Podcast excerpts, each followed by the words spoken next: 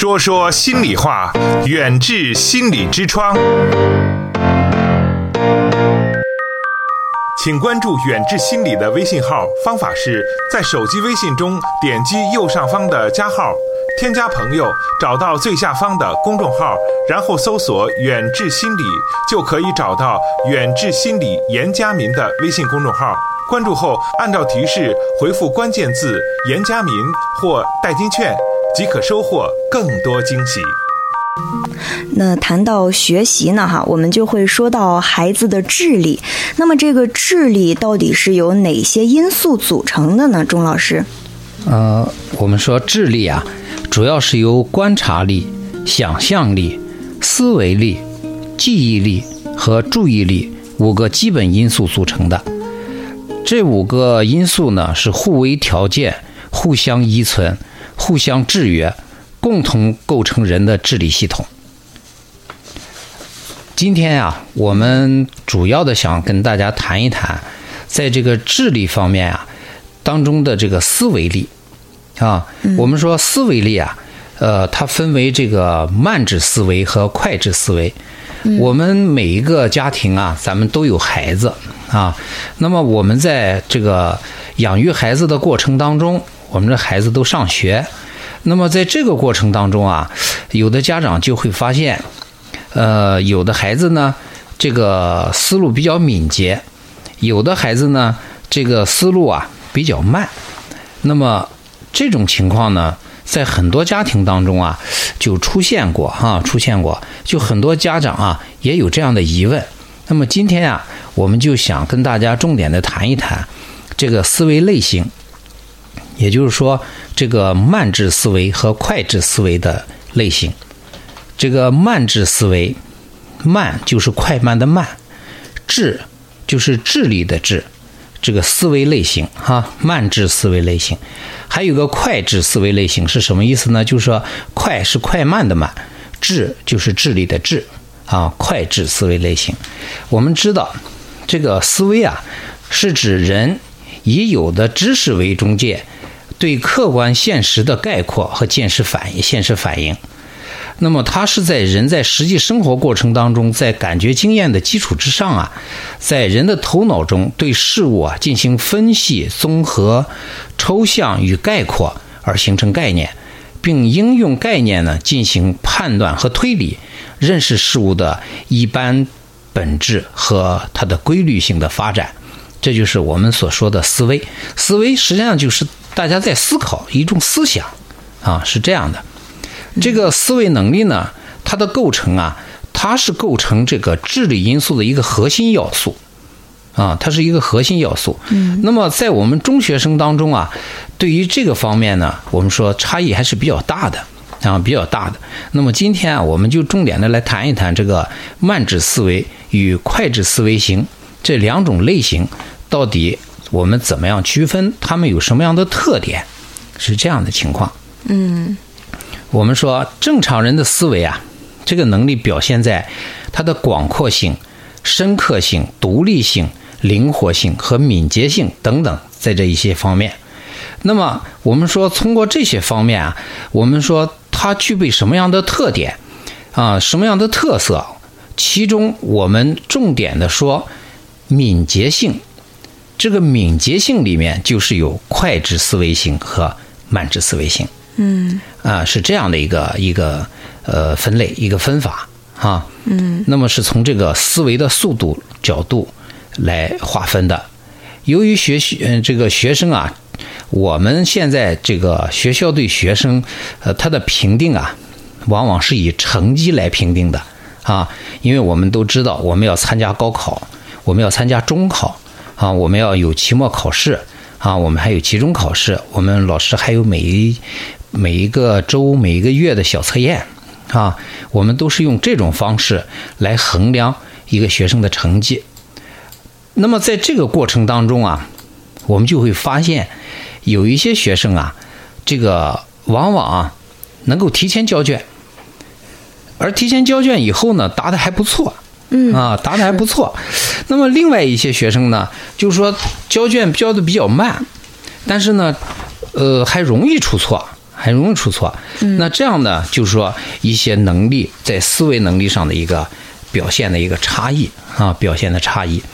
那么对于上述的情况，我们包括呃咱们的心理专家呀，包括咱们的家长啊，包括咱们的老师啊，呃都已经都注意到这方面的问题了。嗯啊，那么我们在考虑这些问题的时候啊，我们分成两部分来说啊，两部分来说，就是说慢智思维，我们先谈谈慢智思维哈。这个慢智思维，但是你注意，它不同于这个智力落后或思维能力低下，嗯它只是一种类型啊，它只是一种类型，并不是说它的智力有问题啊。咱们今天所谈到的问题啊，它只是一个特点和只是特色，而不是说问题哈，不是问题。因此呢，我们给这个慢智思维型的这样的一部分同学啊，我们总结出了以下他们有几个特点哈，有几个特点，就是说这个慢智思维。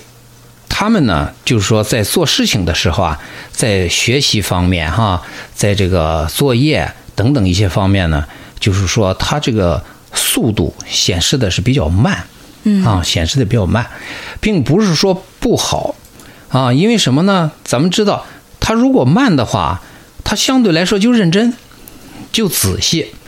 我们发现一些快智思维的同学啊，他确实快啊，你比如说他什么快啊？说话快。对吧？思路灵活，呃，敏捷，思路灵活，能够做到随机应变。他们的广阔性、深刻性，他的思维包括他的独立性，但是显得不是很平衡。啊，也就是说，他在这个过程当中啊，你比如说，咱们说急于交卷子的同学，他脑子很反应很快，但是呢，他并不见得就是有的地方啊答得非常好。他会出现一些不应该出现的一些小的错误，那么这是快智这个思维型同学的一个特点。快智思维和慢智思维的学生啊，呃，大家一定要注意啊。你比如说，我的孩子是慢智思维，那就是不好了。我们不能这样认为啊。有的家庭说：“哎呀，我的孩子是快智思维，那太好了。”也不能这样说。为什么呢？就是每个孩子都有每个孩子的思维品质。都有他们的这个特点，嗯，所以说不能说，呃，这个快智思维和慢智思维，他们就有什么呃好或者是不好。但是呢，我们让大家啊分清这个快智思维和慢智思维呢，是想着认清了这样的不同类型的学生以后啊，我们会采取不同的教育方式啊。你比如说我们。有慢智思维的学生，那么慢智思维的学生怎么办呢？你说考试的，比如说在考试的时候哈，我们就嘱咐他：你们做题的时候啊，你就要抓紧时间做啊，不要纠结在某一个细节上啊，抓紧时间做，控制时间啊，控制时间。而这个快智思维的同学在考场上，呃，我们就另外一种嘱咐方式了，就是什么呢？说你们做的虽然快，但是注意。你可能出错比较多，可成可能出错率比较高，啊，也就是说，你可能早早把卷子交出来了，啊，然后一看七十分，对吧？人家慢智思维的同学呢，虽然动作比较慢，虽然说是在思维过程当中啊，比你交卷子比较交的比较晚，但是人家的成绩可能考九十多分，同样一次考试。对吧？所以像这样呢，我们不能说是快和慢就有好或者是不好。但是呢，我们分清这样的不同的同学，分分清这样不同的学生，我们采取不同的教育方式啊，采取教育方式。嗯啊，你比如说，我们举个例子啊，你像爱迪生，咱们都知道这是一个著名的发明家啊，他就是典型的一个什么呢？一个慢智思维。他上小学的时候，干脆就是成绩不好，被勒令回家。你想想，他能到这种程度啊？所以说，在爱迪生他在学习过程当中呢，他的母亲起到关键作用。他的母亲呢，就在家里面给他进行辅导啊，教给他怎么做啊，最基本的知识啊啊，基本上是在家里完成的。那么他在以后的这个科技发明当中，大家知道白炽灯。对吧？这都是革命性的发明，包括啊发电机啊，包括电气化铁路的初步试验啊，都是爱迪生先生发明的。所以说，这个你说慢智思维它就有毛病吗？我们说不是这样的。啊，不是这样的。你比如说，我们再举个例子，这个慢智思维，呃，这个谁，这个蒲松龄先生，哈，我们的老乡，嗯，啊，你看他考举人的时候，他考了那么长时间，啊，考了那么长时间，可实际上呢，他的才能啊，他的才能其实是非常的优秀，非常的这个，呃，各种各样的才能都有啊。你比如说他的文字。啊，他的文字表述，他是我们以后把它命名为世界小说之短篇小说之王，嗯啊，但是呢，他属于慢智思维型，啊，慢智思维型。那么我们再举个例子，快智思维型啊，快智思维型是谁？比如说，我们举个例子是那个小崔，这个中央电视台的节目主持人崔永元啊，呃，我印象当中啊，呃，有一个。呃，有一个叫情景吧，啊，呃，他在电视电视上是这样一个小朋友，啊，他呢，呃，就是半跪在这个小朋友的身边，因为这个小朋友长得很矮哈，嗯，他就把话筒啊放到他的嘴边，就说你你唱个歌，你唱一首歌吧。这个小朋友呢，就一直没唱，就一直没有声音，那么呆呆的看着所有的观众，然后呢。小崔说了一句什么呢？小崔说了句：“现在的歌星你不给钱谁唱？对吧？”所以说你从这个地方你就能够看出来啊，崔永元他就属于快智思维型，对，反应比较快，对啊，比较快。所以说这个慢智思维和快智思维啊，它有他们的特点啊，它有他们的特点。就是说，我们举这几个例子啊，就说明没有好，或者是没有不好啊，它是一些呃思维特征当中的一些一些内容啊，一些内容。好，我我们比如说啊，我们比如说，我们家长在思考这个问题哈，呃，那我这孩子呢是慢智思维，那我将来让他考什么样的专业呢？我们说你在这个。专业当中选择的时候，你像搞科研呀、搞编译呀，啊，像这样的一些，包括搞设计啊，这些都是可以的啊。那么你快智思维呢，比较适合哈，咱们说比较适合，就是说你像军人啊，反应快是吧？演员呀、记者呀、呃，运动员呀，是吧？等等。我当然我们举的这是一个方面的例子哈，嗯，就是不是说那么绝对啊，不是那么绝对。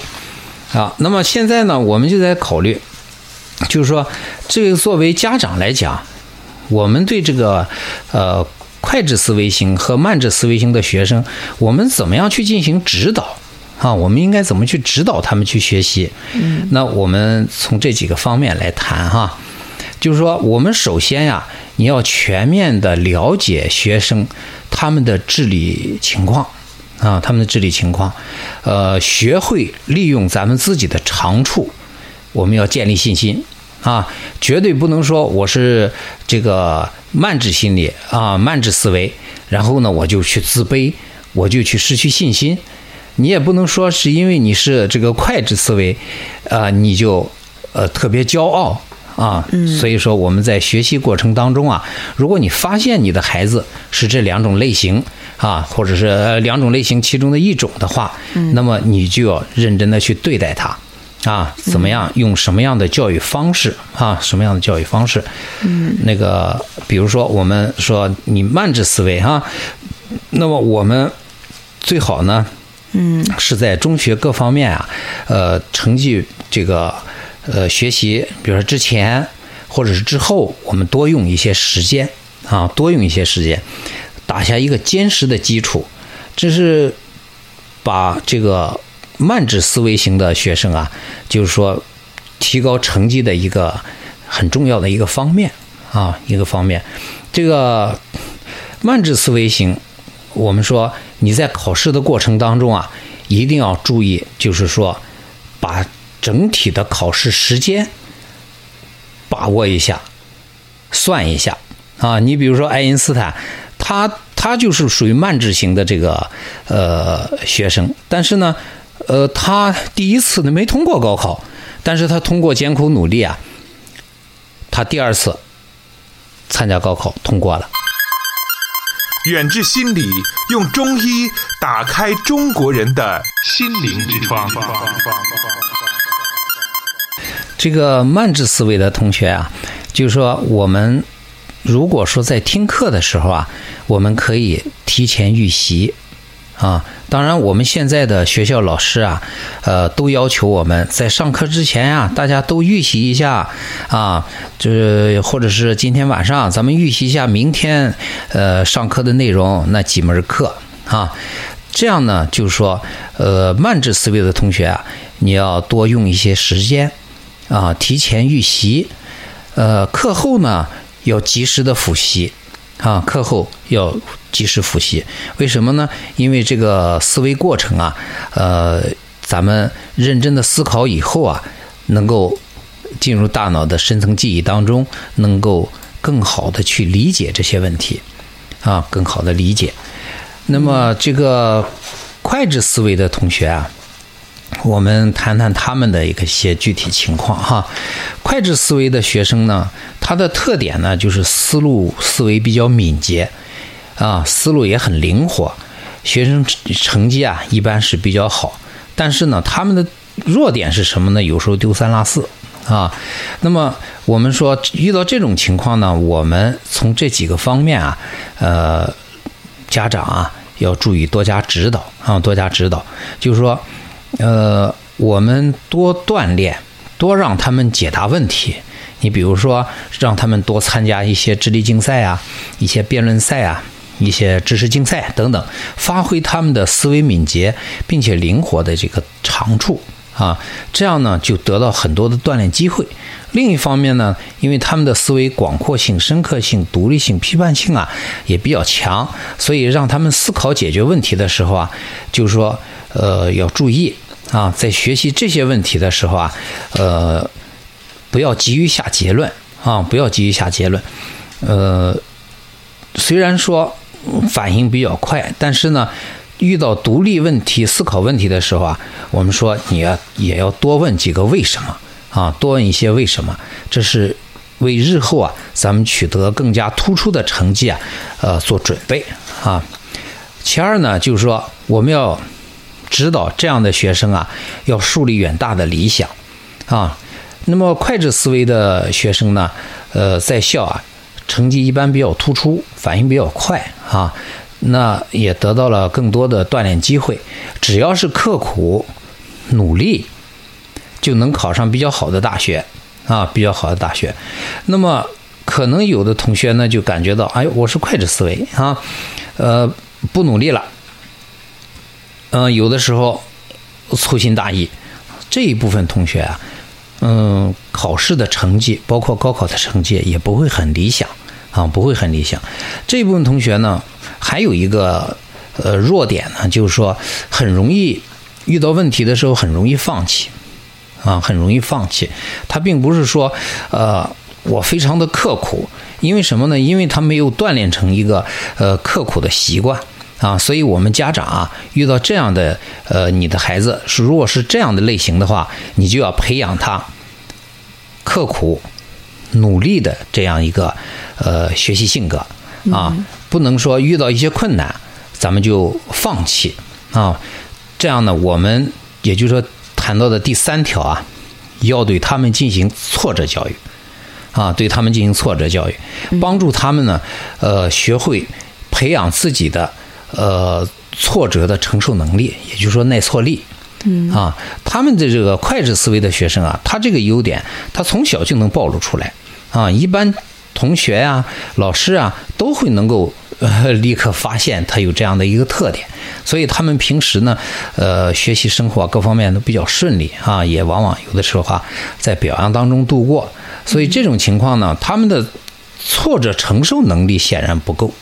所以我们在这些方面要一定要注意。所以我们经常有的时候说啊，要要要这个这个挫折教育啊啊，这挫折教育主要是针对这一部分同学啊，这一部分同学，那你非常的刻苦，非常的努力，啊，又有一个非常强的一个耐挫能力，那么呢，你加上一个比较崇高的理想，你将来出去以后啊，就能成为一个人才。